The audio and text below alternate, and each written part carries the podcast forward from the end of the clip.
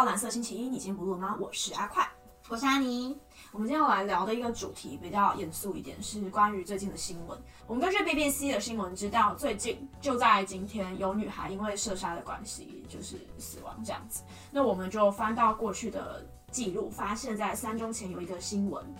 我们直接翻译成中文，就是缅甸的军方拘留了翁山书记跟其他民选所产生出来的领导人之后，就夺取了政权，部队在街上巡逻，而且开始执行宵禁，并宣布为期一年的紧急状态。而翁山书记这件事情是在二月一号的时候，缅甸军队发动政变，二月二号开始，缅甸的人民就开始反抗军队，上街游行抗议。那目前国际上呢，反应大概分成两大部分。英国、欧盟跟澳洲都强烈的谴责这起政变。联合国的秘书长认为，这是一项对民主沉重的打击。美国拜登总统威胁要继续持续这个长期对缅甸贸易禁运的制裁。而且原本联合国的安理事打算发表声明谴责军政府这项行为，但遭到中国的阻挡。中方认为。不需要干预缅甸的内政。缅甸的邻近国家泰国、柬埔寨跟菲律宾都认为这是缅甸的内政，不需要干预。而且在今天的时候呢，新加坡已经公开强烈谴责缅甸军政府的行为了。我们先来说一下这起政变的发生是怎么开始的。去年的十一月，缅甸选出了新的议会成员。那在新的议会开会的今年二月一号，发起了这个政变。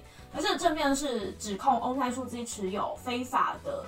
国外的对讲机，然后就把它软禁起来了。为什么军政府会这样做呢？因为他们认为这次的国会选举有舞弊的嫌疑，所以他们认为需要重新投票。而且他也承诺说，他其实是站在人民的一边。只要一年后紧急状态解除，他们就会重新再选举一次。那我们接下来就要来说明一下缅甸的选举制度大概是什么样的一个情况。缅甸的议会呢，分为人民院跟民族院。大概就像是上下议院、参议院、中议院的那种感觉。那两院的席次呢，其实都有四分之一的席次是保留给缅甸的军方，由军方指派，不是民选的。那缅甸的总统是怎么产生的呢？它是由两院以及军政府各推派一名候选人，总共三位议员在投票选举之后，最高的当选总统，其他两位就是副总统。所以其实军政府是拥有三分之一的权利在执行总统的选举上面。因为他们一定三个都会当，只是谁当总统不知道。我们现在说明一下，一九九零年的那场选举，一九九零年的那一场选举呢，是在国际的压力之下才举行的。而翁山书记领导的那一个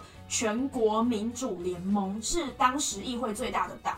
然而，在他赢得了这一场选举之后呢，他的党就被列为非法的政党。所以那次的选举结果是作废的。那我们谈到二零二零最近的选举结果。我们可以知道，在十一月那场选举，翁山书记所领导的全民盟获得了高达八十三 percent 的席次，而也造成了军方希望扶植的那个党派联邦巩固与发展党输掉了这场选举，那他们就开始反抗，觉得要重选。那这样的状况为什么会足以发生政变？因为军政府害怕全民盟的势力过大而有修宪的可能，造成他们四分之一的保留的席次可能被剥夺。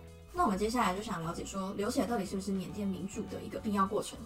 我认为它会是一个必要过程，因为在民主的进程当中，它一定会剥夺原本的政府，像是军政府它原本的既得利益。那你要去剥夺别人的利益的时候，他拥有军队，他有什么理由不反抗？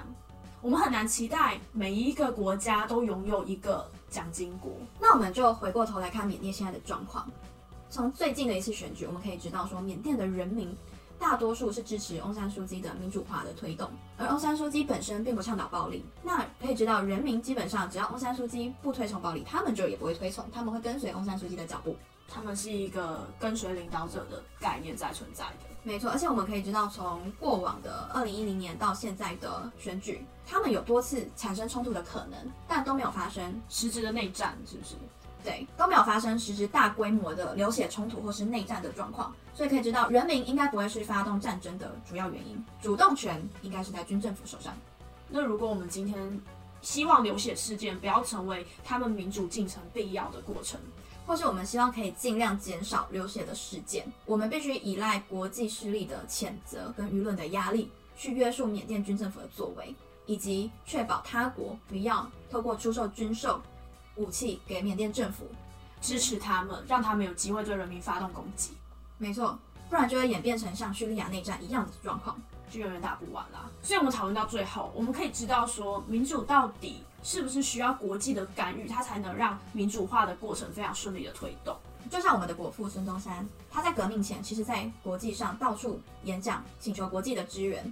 同样的，以色列是有一个复国修正主义，到美国去关说啊，去期待大家支持以色列建国，然后直到两党都支持他们建国，才有了今天的以色列。所以我们知道，其实民主是非常脆弱的。所以我们必须要关心国际政治，以确保脆弱的民主可以持续的进行下去。那我们这期节目就到这边，我们希望缅甸的政治状况可以逐渐稳定。我是阿快，我是阿尼，我们下期见。如果喜欢我的影片，欢迎按赞、订阅、分享，开启小铃铛。那今天就到这边喽，拜拜，拜拜。